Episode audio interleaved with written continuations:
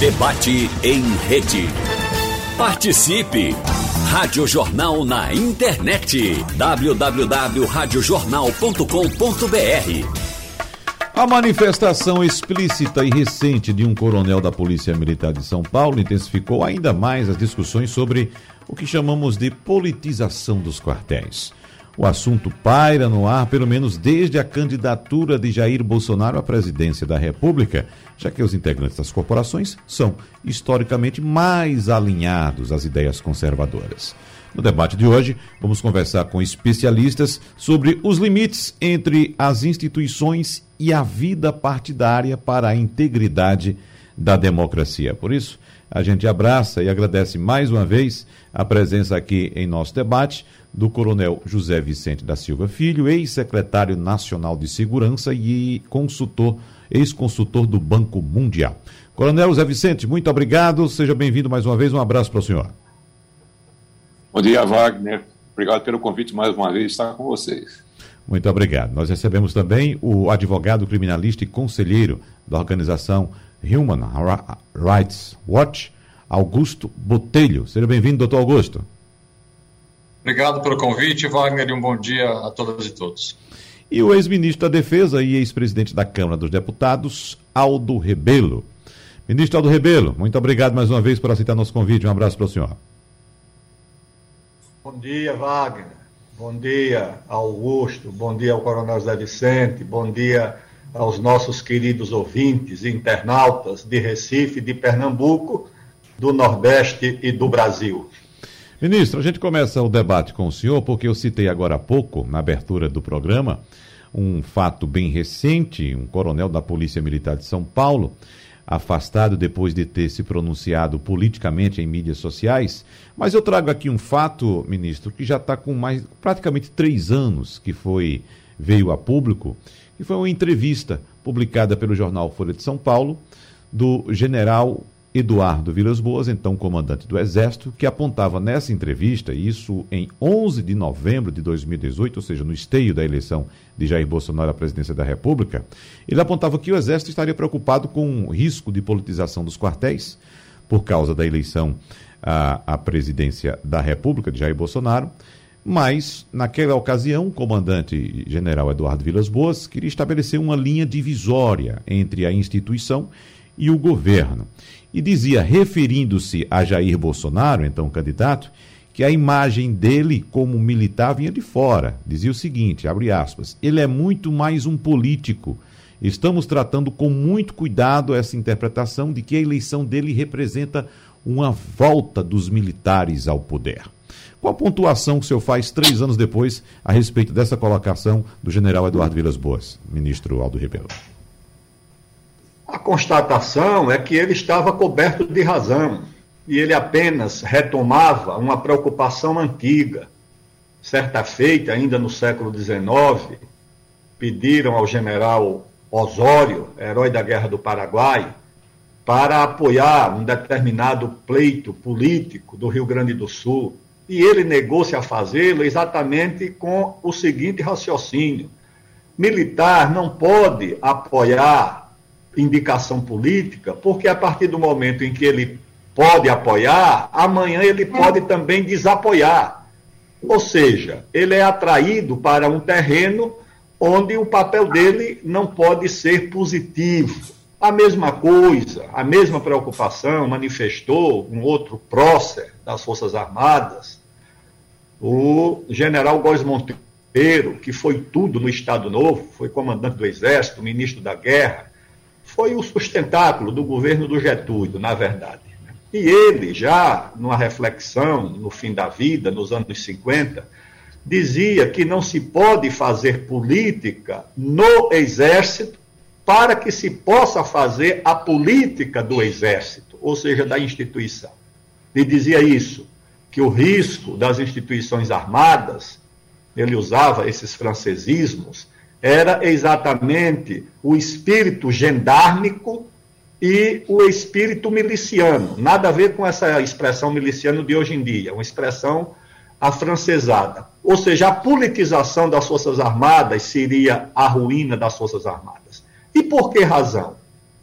Porque a sociedade nacional confia às instituições armadas privilégios, atribuições, o monopólio da força. E aí eu estou falando também de polícia militar, o monopólio da violência, confia as armas, os quartéis, paga, remunera centenas de milhares de homens e mulheres. Tem almoço, tem janta, tem ceia, tem roupa lavada, tem tudo. Tem armas, tem tanques, canhões, aviões de combate. Para participar da política, para fazer política, não, isso não pode ser admitido. Uhum. Tá certo? Ele, você tem duas liberdades no país. Você tem a liberdade de participar da política. Agora, você não pode participar da política sendo militar. Isso é incompatível. Então, vai participar da política uma corporação armada, financiada pela sociedade para ser parte, para ser instrumento de um partido? Não, de ninguém. Nem de esquerda, nem de direita, nem de nada. Agora, os erros são cometidos, como recentemente a não punição do general Pazuello, tá certo? Um oficial da ativa do Exército sobe num palanque para fazer uma arenga política qual é o exemplo que dá? Amanhã um carro da CUT, ou do PT, ou do PSOL, ou do PCdoB, para na porta de um quartel. Quem é que vai impedir que o cabo sargento suba no palanque também para fazer a sua arenga política? Quem é que vai impedir? Então, essa politização, aqui também não tem inocente, tá certo? Todas as forças políticas tentaram usar nas PMs, no, nos exércitos, em tudo quanto é lugar. Usar um, politicamente campanhas, candidaturas, e isso gerou essa situação que nós temos hoje, entendeu? Que é uma situação incompatível, não pode ser permitido. Não pode. Instituições armadas, pessoas armadas pelo Estado, pela sociedade, não podem participar de atividade política, uhum. pelo amor de Deus. E quem deve com a democracia. E quem deve aplicar esse freio, ministro? Quem deveria aplicar e dar o exemplo era o presidente da República, mas nunca foi exemplo para isso, tá certo? foi expulso da sociedade. Expulso não, né? Porque encontrou lá uma, uma, um caminho jurídico que o protegeu da. Mas a indisciplina nasceu com ele. Prosseguiu com ele na Câmara. Eu convivi com o, o, o, o presidente Bolsonaro durante quase 30 anos como deputado, lado a lado.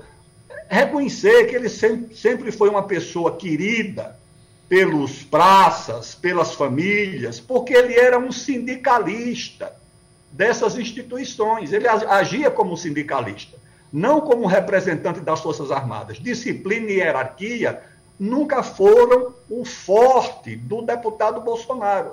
Então ele chega na presidência da República e tenta atrair para o seu interesse político, partidário, agora campanha de reeleição, as Forças Armadas, o que é uma coisa muito ruim. Então, um mau exemplo surge, infelizmente, do presidente da República.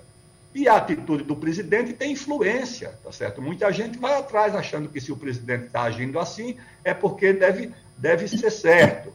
Mas, felizmente, dentro das instituições da ativa, eu tenho certeza que não há acolhida para esse tipo de comportamento. Provavelmente tenha sido esse o motivo pelo qual o ministro da Defesa, o general Fernando Azevedo, o comandante do Exército, o general Pujol, o comandante da Marinha, o almirante Ilks, e o comandante da Aeronáutica, o brigadeiro Bermudes, tenham sido destituídos dos seus cargos. Provavelmente tenham sido levados a um limite. Qual é o limite? A obediência ao presidente da República, que é o comandante em chefe, é o comandante supremo das Forças Armadas, e a obediência à Constituição. Tá certo? Esse limite esse limite que o presidente deveria perceber. Que ele comanda as Forças Armadas, é ele que comanda, ele é que é o chefe, mas que ele e as Forças Armadas estão subordinados a uma coisa maior que é a Constituição. E os militares sabem disso. Certa vez, quando o presidente Collor, no auge do impeachment, convocou os ministros militares, naquele tempo eram cinco ministros, não eram comandantes, eram ministro, ministro do Exército, ministro da Marinha, ministro da Aeronáutica, ministro-chefe do Estado-Maior das Forças Armadas, do ENFA, e o ministro-chefe do Gabinete Militar. Convocou os cinco ministros, fez um relato sucinto que estava sendo perseguido pelo Congresso, que podia ser caçado, que a imprensa, a mídia estavam movendo uma campanha contra ele. O general Tinoco não deixou nem ele concluir. Disse: olha, presidente, nós somos solidários, o senhor tem todo o direito de se defender, que o senhor se defenda, que o senhor tenha razão, mas nós estamos com a Constituição. E, disse, e dito isso, a reunião foi encerrada. A Constituição está acima do presidente e acima das Forças Armadas. Os ambos devem obediência à Constituição. Nem sempre, provavelmente, o nosso presidente Bolsonaro perceba isso, infelizmente. Coronel José Vicente, nós já conversamos várias vezes aqui com o ex-ministro Aldo Ribeiro, ele sempre traz essa certeza de tudo isso que ele está colocando aqui agora, essa tranquilidade. Ontem eu estava acompanhando, inclusive, a entrevista que o senhor concedeu ao jornal O Globo, ah, também com certa tranquilidade em, relação a esse risco que muitos apontam de politização ah, ah, dos quartéis. Eu queria que o senhor detalhasse para o nosso ouvinte aquilo que o senhor expôs para o jornal O Globo e, evidentemente, faça suas pontuações em relação ao que foi colocado aqui pelo ex-ministro Aldo Rebelo. Olha, existe uma variedade muito grande nos estados em relação à sensibilidade política. Há uma diferença grande em Pernambuco, São Paulo, Santa Catarina, Paraíba, Amazonas. O Brasil é um mosaico bastante complexo. Mas, de maneira geral, o que nós temos percebido é que o Bolsonaro o ministro Aldo Ribeiro lembrou bem aí, Bolsonaro ele gera simpatias por parte dos policiais. Porque os policiais, de maneira geral, principalmente os PMs, vamos lembrar aqui que além dos PM tem mais de 100 mil policiais civis, federais, policiais armados também. Né? Então é um problema geral, não só PM.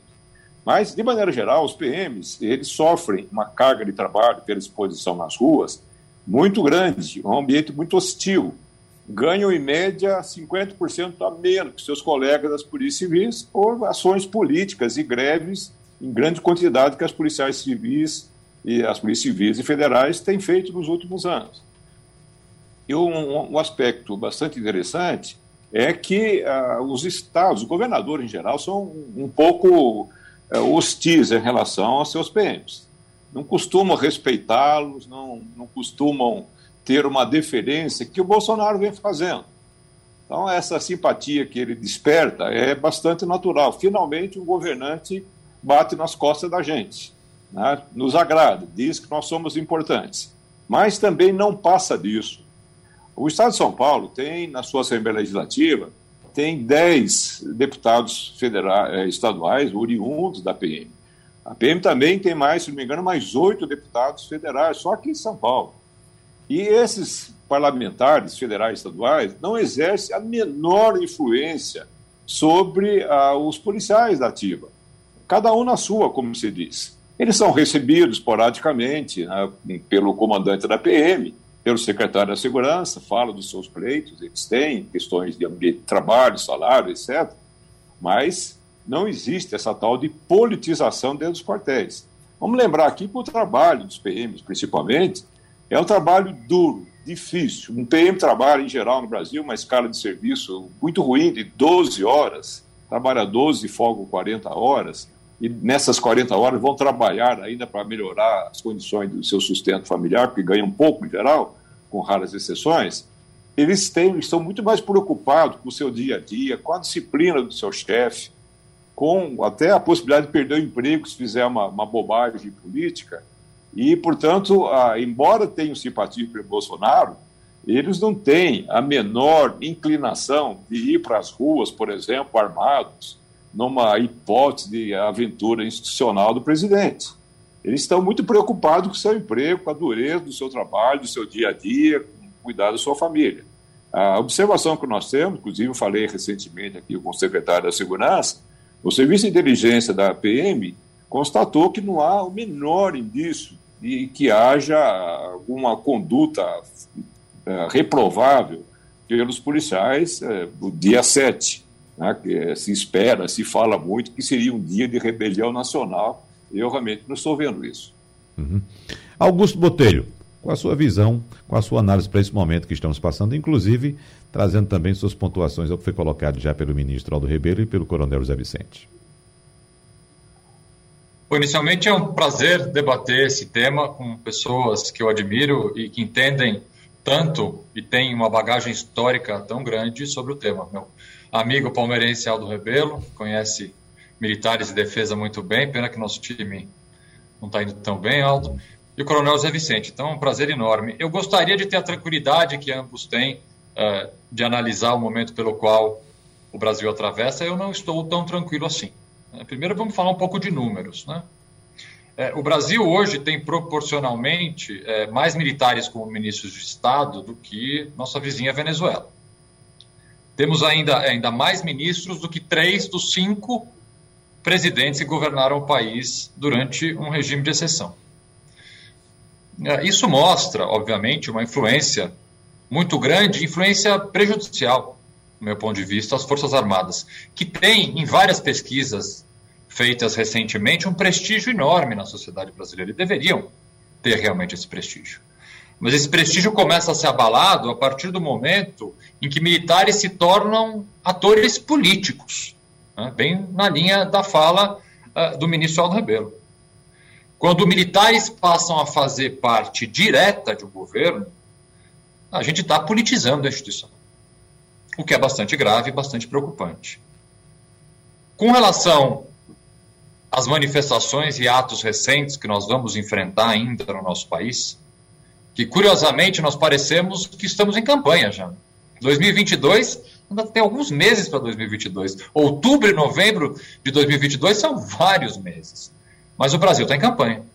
Desde que o Bolsonaro foi eleito, e essa aqui é uma constatação muito clara de que é uma cópia do governo Trump, e toda cópia ela geralmente é mal feita. Trump ficou sempre em campanha, mesmo depois de eleito. Bolsonaro faz o mesmo. Quando percebe sua popularidade caindo, traz de volta pautas que mantêm ativa sua militância, que é cada vez diminuída, mas ainda existe, pautas de costume, pautas de uma necessidade de se defender de um inimigo que sequer existe, como muitas vezes é colocado. Uh, e me preocupa enormemente só o fato de estarmos aqui, nós quatro, discutindo a possibilidade de algum tipo de insurreição algum tipo de manifestação violenta por parte das Forças Armadas ou das polícias militares. Só o fato disso estar sendo discutido já é extremamente grave, porque vamos lembrar, somos ainda uma jovem democracia.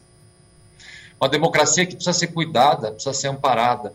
O fato de editoriais de jornais, manifestações públicas de atores políticos muito importantes pedirem calma, respeito à Constituição por parte do presidente das Forças Armadas e das polícias militares, já mostram que o clima está longe de ser um clima de tranquilidade.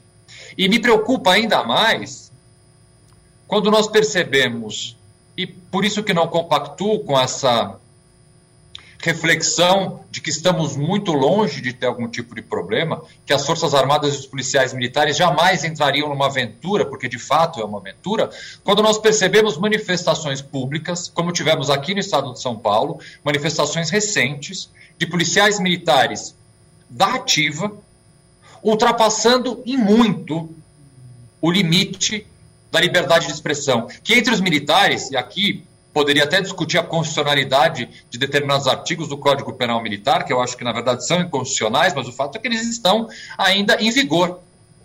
É, esses militares, esses policiais militares, ao se manifestarem, convocando seus colegas de farda, agredindo, ultrapassando, volto a dizer, em muitos limites da liberdade de, de expressão, chamando seus superiores, porque o governador do estado não é o superior, de cepa indiana, como um dos coronéis da Polícia Militar fez, presidente da Câmara de covarde, dizendo mais ainda que nós não precisamos de um carrinho de sorvete, nós precisamos de um tanque. Isso é bastante grave. Então, por mais que eu entenda e concorde é, com, com, a posição que reiteradamente Aldo Rebelo, que volto a dizer tem muito mais experiência do que eu nesse tema, de dizer que militares jamais embarcariam numa aventura como essa, só o fato de policiais militares do Estado de São Paulo se sentirem confortáveis, e essa é a palavra, se sentirem confortáveis de desobedecer completamente o Código Penal Militar, fazendo manifestações públicas como vem fazendo nas últimas semanas, já me dá um alerta aqui de mais do que uma luz amarela, é quase uma luz vermelha. Né? Nós temos, tivemos que ter um ministro do Supremo Tribunal Federal, como Ricardo Lewandowski, publicando um artigo este final de semana na Folha de São Paulo, um artigo duríssimo, dizendo a realidade. Crimes de subversão, crimes de insurreição são imprescritíveis e inafiançáveis. o recado está dado. Eu quero saber agora do ex-ministro Aldo Rebelo. O senhor que, como já disse aqui tantas vezes, já expressou a sua tranquilidade em relação ao que possa vir a ser uma ruptura institucional. E como relatou também o doutor Augusto Botelho agora há pouco, é, que sim, ele está preocupado, nós temos outros agentes públicos muito preocupados, autoridades da República preocupadas, doutor Aldo Rebelo, como, por exemplo, o ministro Luiz Roberto Barroso, que é o atual presidente do Tribunal Superior Eleitoral, ele é membro também do Supremo Tribunal Federal. Ele disse o seguinte: tem risco de golpe? Eu gostaria de dizer que não, mas o número de vezes que me perguntam isso começa a me preocupar. Não vejo condições para golpe justamente porque não há uma causa para dar um golpe. Mas reiterou que recebe muitos questionamentos a respeito disso. Então, quando um, um ministro da Suprema Corte se posiciona dessa forma, ministro, ex-ministro Aldo Rebelo, o senhor não chega a repensar as suas colocações, não? Não, não chego. E acho que a nossa Suprema Corte tem uma agenda ampla demais, vasta demais, tá certo? Inclusive em assuntos sobre os quais deveria ter mais cuidado em opinar, porque, sinceramente, entendem de segurança nacional, entendem da área de defesa. Pelo amor de Deus, nós temos é, uma Suprema Corte de causas universais, tá certo? Tem opinião sobre tudo. Eu acho que uma instituição como a Suprema Corte precisa ter mais prudência em dar opiniões políticas e mais assertividade em dar opinião nos autos. Essa é a minha opinião respeitosa à Suprema Corte, aos integrantes, se são homens preparados, inteligentes, mas nem sempre prudentes nas opiniões que dão sobre, sobre a política. Na verdade, o que nós temos é um processo de desorientação no Brasil.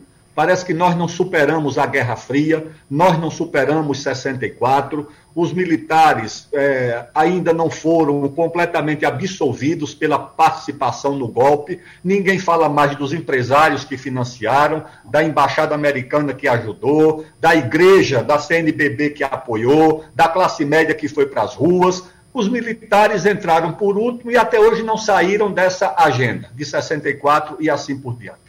Ninguém olha para a situação dos militares, tá certo? Que são os únicos brasileiros. Eles, eles servem a instituições nacionais, tanto os militares das Forças Armadas quanto os, da, os da, das polícias militares. Ninguém lembra que eles não têm adicional noturno, eles não têm adicional de insalubridade, eles não têm sequer direito ao habeas corpus para os chamados crimes militares, nem o habeas corpus.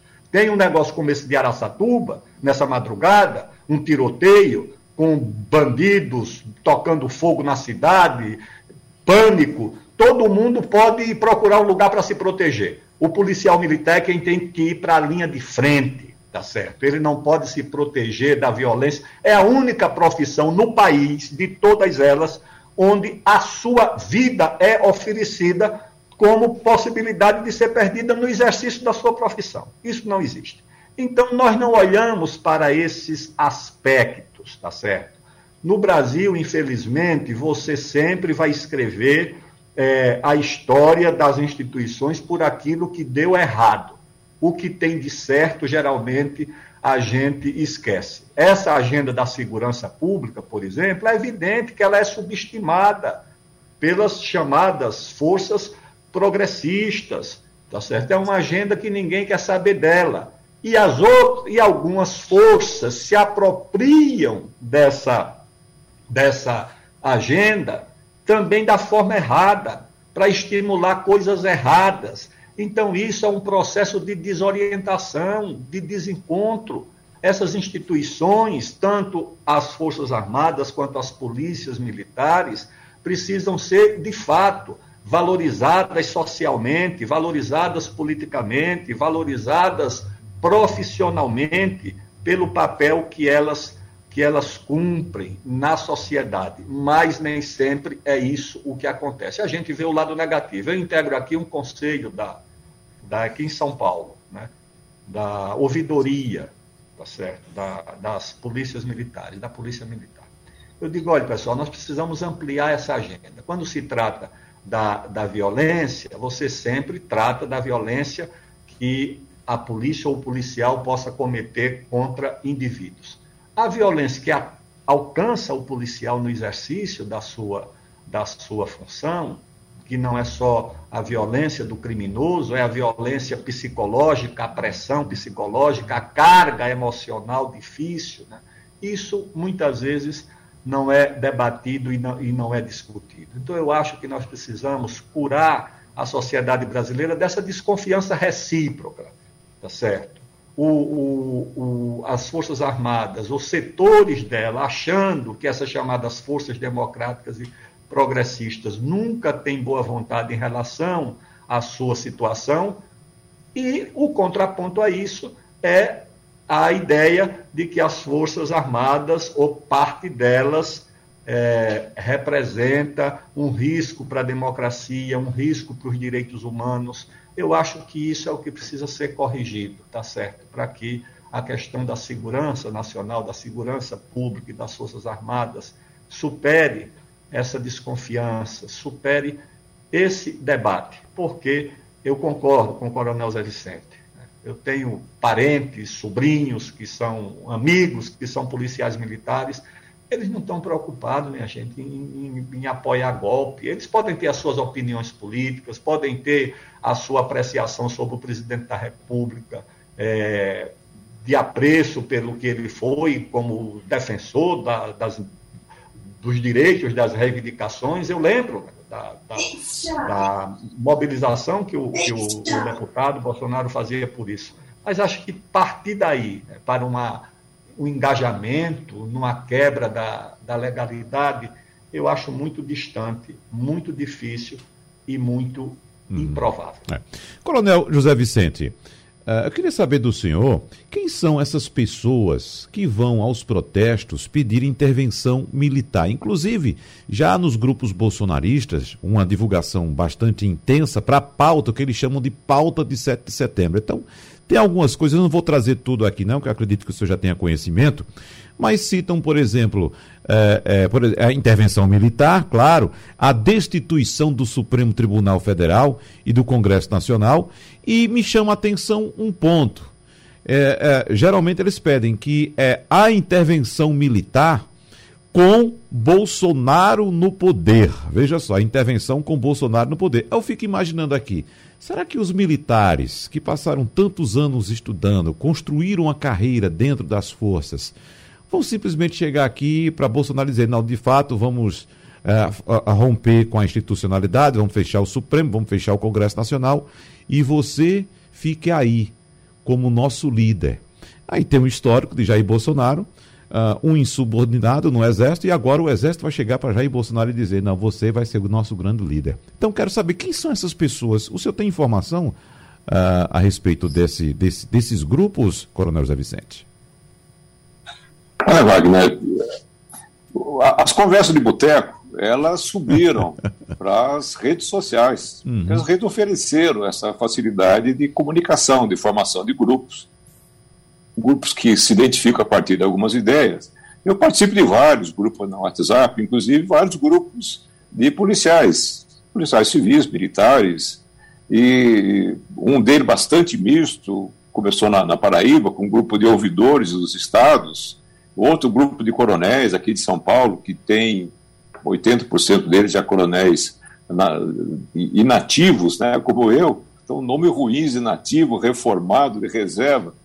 Mas o que é certo é que existem as expressões mais variadas, até porque tem muita expressão que é de brincadeira, mas o que eu tenho visto nessas redes, o pessoal vinculado à segurança pública, de oficiais, das PMs, os, os aposentados, como eu, são uh, ter mais liberdade de falar o que bem entendem. E mesmo nesse grupo, é, é muito raro aquele que faz alguma postagem radical do tipo intervenção.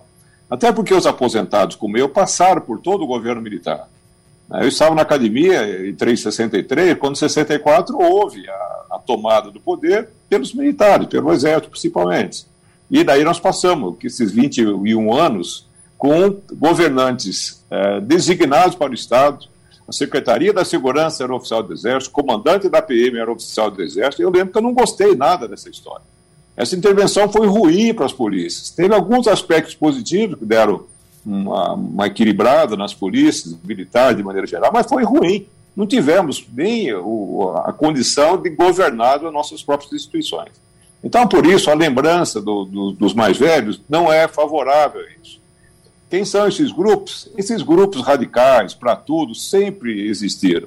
Né? Grupos racistas, uh, grupos de contra pobres, contra pretos, isso aí faz parte da pobreza das nossas manifestações sociais, infelizmente.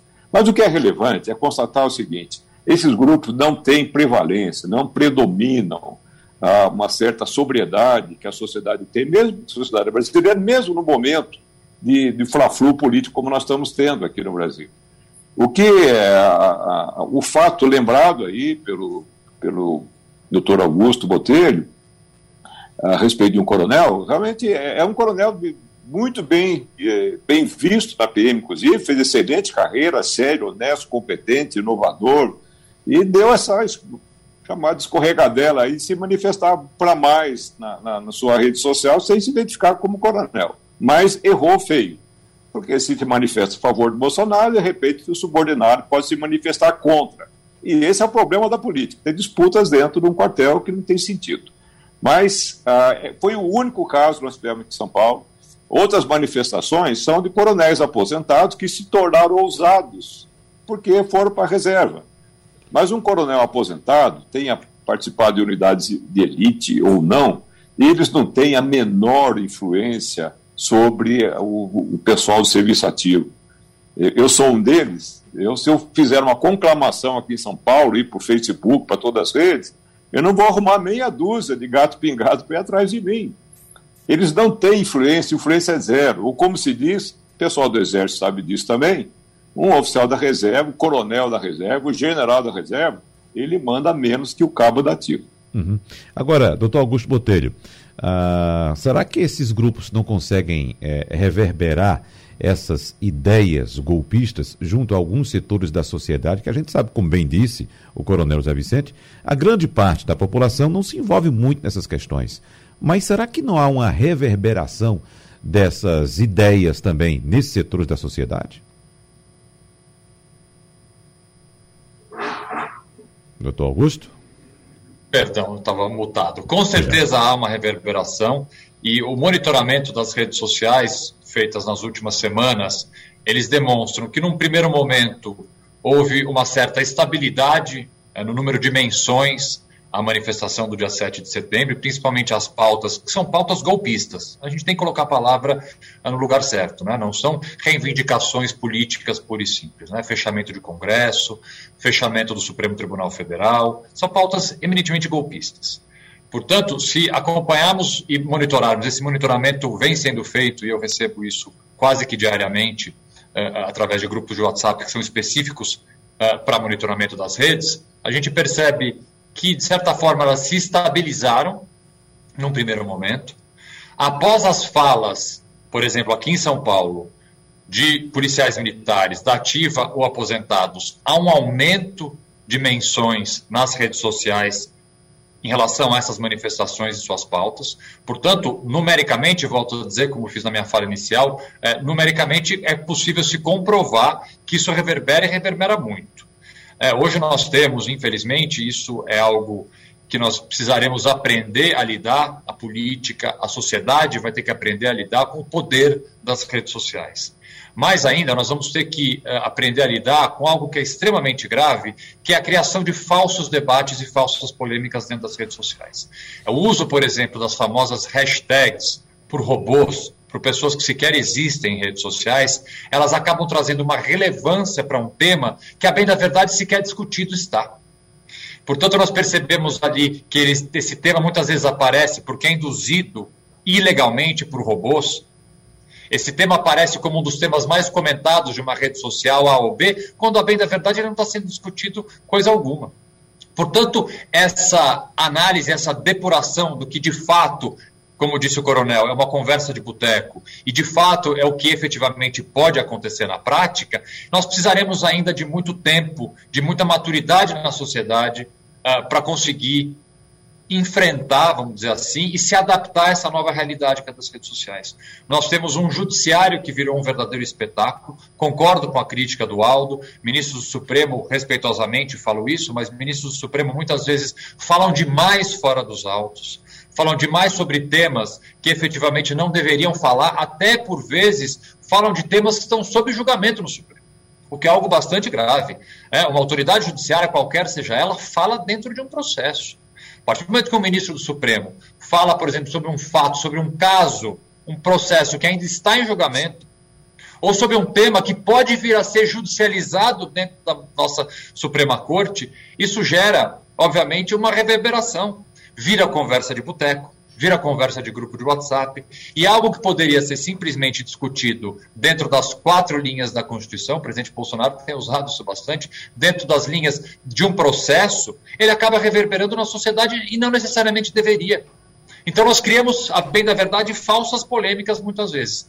Eu gostaria de ter, volto a dizer, a tranquilidade do coronel e do Aldo, eh, de achar que essas ameaças de uma possível participação de policiais militares nos atos de 7 de setembro não passem de conversas de WhatsApp, conversas de boteco. Uhum. É, a gente pode voltar aqui no dia 8 né, para conversar novamente sobre isso. Eu espero realmente que eu esteja errado uh, meus dois companheiros hoje aqui de debate estejam certos e que isso não vai passar de uma ameaça pueril, que nunca deveria ter acontecido, mas que na prática uh, efetivamente não acontecerá, é o que eu espero. E para fechar esse, esse raciocínio, Augusto Botelho, o que é que mais te preocupa? É de fato a possibilidade de uma ruptura institucional? ou a retórica do próprio presidente da República. Por exemplo, esse fim de semana ele disse que só tem três possibilidades para ele: prisão, morte ou vitória estaria aí utilizando muito da retórica de, como forma de amedrontar a população, porque, por favor, me ajudem, os três que têm mais experiência do que eu, muito mais, inclusive. Eu não estou lembrando aqui de algum líder que deu um golpe pré-anunciado, anunciando, informando, vou é. dar um golpe, vou dar um golpe, dia 7 eu vou dar um golpe. Eu não lembro, por favor, me ajudem. Augusto. Eu acho que há uma diferença, Wagner, entre uma bravata Há uma diferença entre um destempero no cercadinho do presidente da República, que ele já teve vários destemperos ao longo uh, uh, da sua história política como presidente da República. Acho que uma coisa é a bravata, uma coisa é o destempero. Essa faz parte da personalidade do presidente. Eu costumo ouvir ainda dos poucos apoiadores que eu tenho contato do presidente, que ainda se manifestam favoravelmente a ele, dizendo: não, ele é assim, nós sabemos que ele é assim, ele fala isso mesmo, mas, mas ele não faz nada. Ele só fala isso porque, mais uma vez, precisa manter a militância, de certa forma, acesa. Minha preocupação é quando a fala passa de uma bravata para um ato concreto. E eu vou usar um exemplo aqui é, que, com certeza, o Coronel José Vicente e o Aldo podem falar muito melhor sobre isso. A partir do momento que o, o presidente fala é preciso armar a população contra governadores tiranos, por exemplo, como ele já falou mais de uma vez, eu entenderia isso como uma bravata, entenderia isso como uma pré-campanha, mas eu vejo a prática sendo colocada a partir do momento em que hoje flexibilizou-se e muito a possibilidade de cidadãos comuns terem acesso a armas. Mais do que isso, hoje em dia é possível, com as inúmeras portarias que o governo editou, comprar através da aquele, é, o que eu acho bastante um esconderijo de ilegalidade, que são os CACs, né? comprar uma quantidade gigantesca de munições. Mais do que isso, portarias, essa sim, que eu não consigo entender, o Coronel Zé Vicente poderia até me explicar como que a gente consegue sustentar a legalidade, sustentar a positividade, por exemplo, do presidente ter revogado portarias que iriam prever uma melhor fiscalização e um monitoramento de armas e munições. Isso, para mim, até hoje, eu não consigo entender uma justificativa plausível para se querer fiscalizar menos armas e munições no nosso país. Uhum. Portanto, uma coisa é bravata, a outra coisa é uma bravata acompanhada de um ato e de uma medida prática. Essa, sim, a que me preocupa bastante. Bravata ou medida prática, ministro Aldo Rebelo? Olha, eu, eu vejo o seguinte: nós podemos ter, teremos, na verdade, nessas manifestações, né, grupos que vão protestar porque estão insatisfeitos com o Supremo, com a política, com as coisas que estão acontecendo no país. não são os grupos desesperados que ameaçam invadir Congresso, invadir Supremo. Esses podem estar juntos. Por essa razão, é possível que haja, inclusive, dentro da própria manifestação, tumultos entre aqueles que querem protestar pacificamente e aqueles que querem cometer atos desesperados e de violência. É possível, inclusive, que isso aconteça, e para isso as autoridades de segurança pública precisam estar atentas. Mas acho que os que querem protestar pacificamente vão também exercer algum tipo de controle. Eu acompanho grupos que vão participar desses, desses protestos, principalmente agricultores do Brasil inteiro eu senti uma moderação no tom, uma preocupação, inclusive, em fazer o protesto de forma pacífica. Mas há outros que, naturalmente, não pensam dessa forma e que devem, naturalmente, ser vigiado e contido. Noves fora, a minha opinião de que dia 7 de setembro deveria ser um dia dedicado à celebração da união do país, da data da independência. Mas é, grupos de esquerda e outros de conservadores acham que é o dia para protestar. Infelizmente, essa é a situação que nós, que nós temos no Brasil. Mas não acho que. Porque o que acontece é o seguinte: as pessoas se orientam. O caso do coronel da PM de São Paulo. Eu digo, pessoal, se vocês querem saber quem são os militares legalistas, são aqueles que não estão falando, são aqueles que estão em silêncio por quê? Porque se você se pronunciar sobre a política é a quebra da. A, a favor da quebra da legalidade, é se meter na política, o outro que vai protestar também vai se meter na política. Então, aquele que acha que o militar não deve se meter na política, ele fica em silêncio, tá certo? É esse que fica em silêncio. E é a imensa maioria. Eu não sei quantos coronéis da Polícia Militar estão na ativa em São Paulo, para você tomar como referência o pronunciamento de apenas um. E a outra coisa que no Brasil também ninguém mais sabe quando se pronuncia um militar, se é da reserva ou se, ou se, ou se é da ativa, a mídia, a imprensa, as redes sociais, todos tratam como se fossem militares da ativa. Então é o coronel fulano, é o general eu conheço muitos deles que estão na reserva.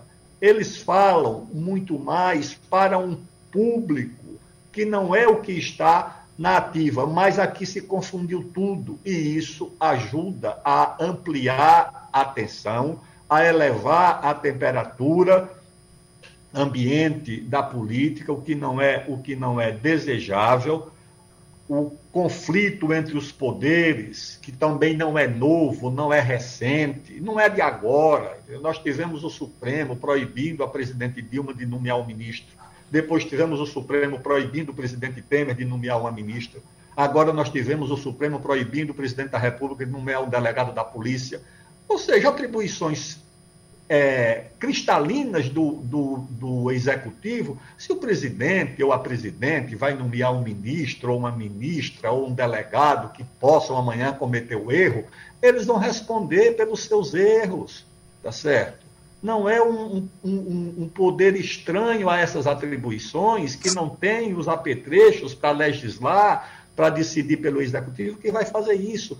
É claro que isso tem gerado uma onda de insatisfações muito grande. E o problema é que quando o Supremo decide de um jeito, sempre tem alguém que acha que ele agiu certo. Ah, ah não, ele agiu para impedir a Dilma de nomear não sei quem, ah, tá certo. Agiu contra o Temer, tá certo. Agiu contra o presidente Bolsonaro, tá certo. A minha impressão é que não está certo em nenhuma circunstância o Supremo ou o Judiciário é, subtrair atribuições do Poder Executivo e nem do Legislativo. Mas isso, lamentavelmente, vem acontecendo. Está agora, em votação. Imagine nessa semana um tema muito sensível, que é a questão do marco temporal da demarcação das terras indígenas. Outro ambiente muito carregado de tensão que vai ser decidido exatamente nessa circunstância, como foi o, o, chamado desfile militar, aquele que coincidiu com a votação no Congresso de uma emenda qualquer. o, o comandante da Marinha disse: foi apenas uma coincidência. Nós estávamos trazendo os equipamentos do Rio de Janeiro e paramos em Brasília exatamente no dia que ia ter a votação no Congresso. Não foi nada exatamente, não foi programado, mas a coincidência já tratou de ser tomado como se fosse quase uma, uma provocação. É o ambiente, infelizmente, que nós vivemos atualmente na nossa pátria e que precisa baixar essa temperatura e a agenda sair dessa, desse confronto para os interesses comuns que são muito grandes e muito amplos no país. É, correndo contra o tempo, que o tempo está voando, eu quero saber do Coronel Zé Vicente, como eu disse agora há pouco, qual o panorama que ele faz dos quartéis das polícias militares em todos os estados, Coronel. Estava ouvindo até a declaração de um militar apontando que, um policial militar, apontando que, na verdade, os, os policiais militares dos estados foram seduzidos pelo canto da sereia, ou seja, uma alusão aqui. Ouviram algumas promessas e, de fato, estão aguardando que essas promessas se realizem. Até agora, nada foi realizado. Eu pergunto também ao senhor: o que é que o governo Bolsonaro, o presidente Bolsonaro, entregou aos policiais militares para ter tanto adesão assim? Coronel Zé Vicente entregou só simpatia, né, Wagner? Uhum. Entregou nada, porque quem entrega são os governadores. Quando muito o governo federal poderia repassar recursos para melhorar materialmente as condições de trabalho dos policiais, mas os salários, que é o que interessa, e outras condições de suporte aos policiais, depende, depende muito dos governos estaduais. E aí é, é um, é um grande problema que nós temos, que alguns governantes, ao invés de dar um salário adequado para os seus PMs, acabam dando umas promoções. Uma promoção do cabo sargento é 200 reais a mais por mês. É uma ilusão que acaba sendo dado. O governador do Distrito Federal, que tem a polícia mais bem paga do Brasil, um sargento do Distrito Federal ganha igual um capitão aqui de São Paulo. Mas ele ofereceu 2.500 promoções só para agradar o pessoal. Isso não vai bem nos estados. Vamos lembrar que no período de 2007 a 2020, ocorreram 756 greves de polícias no Brasil. Apenas 52 deram, ou seja, 7% dessas greves foram de PMs. Porque os PMs têm disciplina, estão sujeitos a um código draconiano, um código militar. É feito para a força de preparo de guerra. É um absurdo uma coisa dessa. Mas, enfim, esses PMs fizeram menos greves e, consequentemente, é o benefício da greve das polícias civis e federais o policial civil ganha em média 50% a mais que os PMs.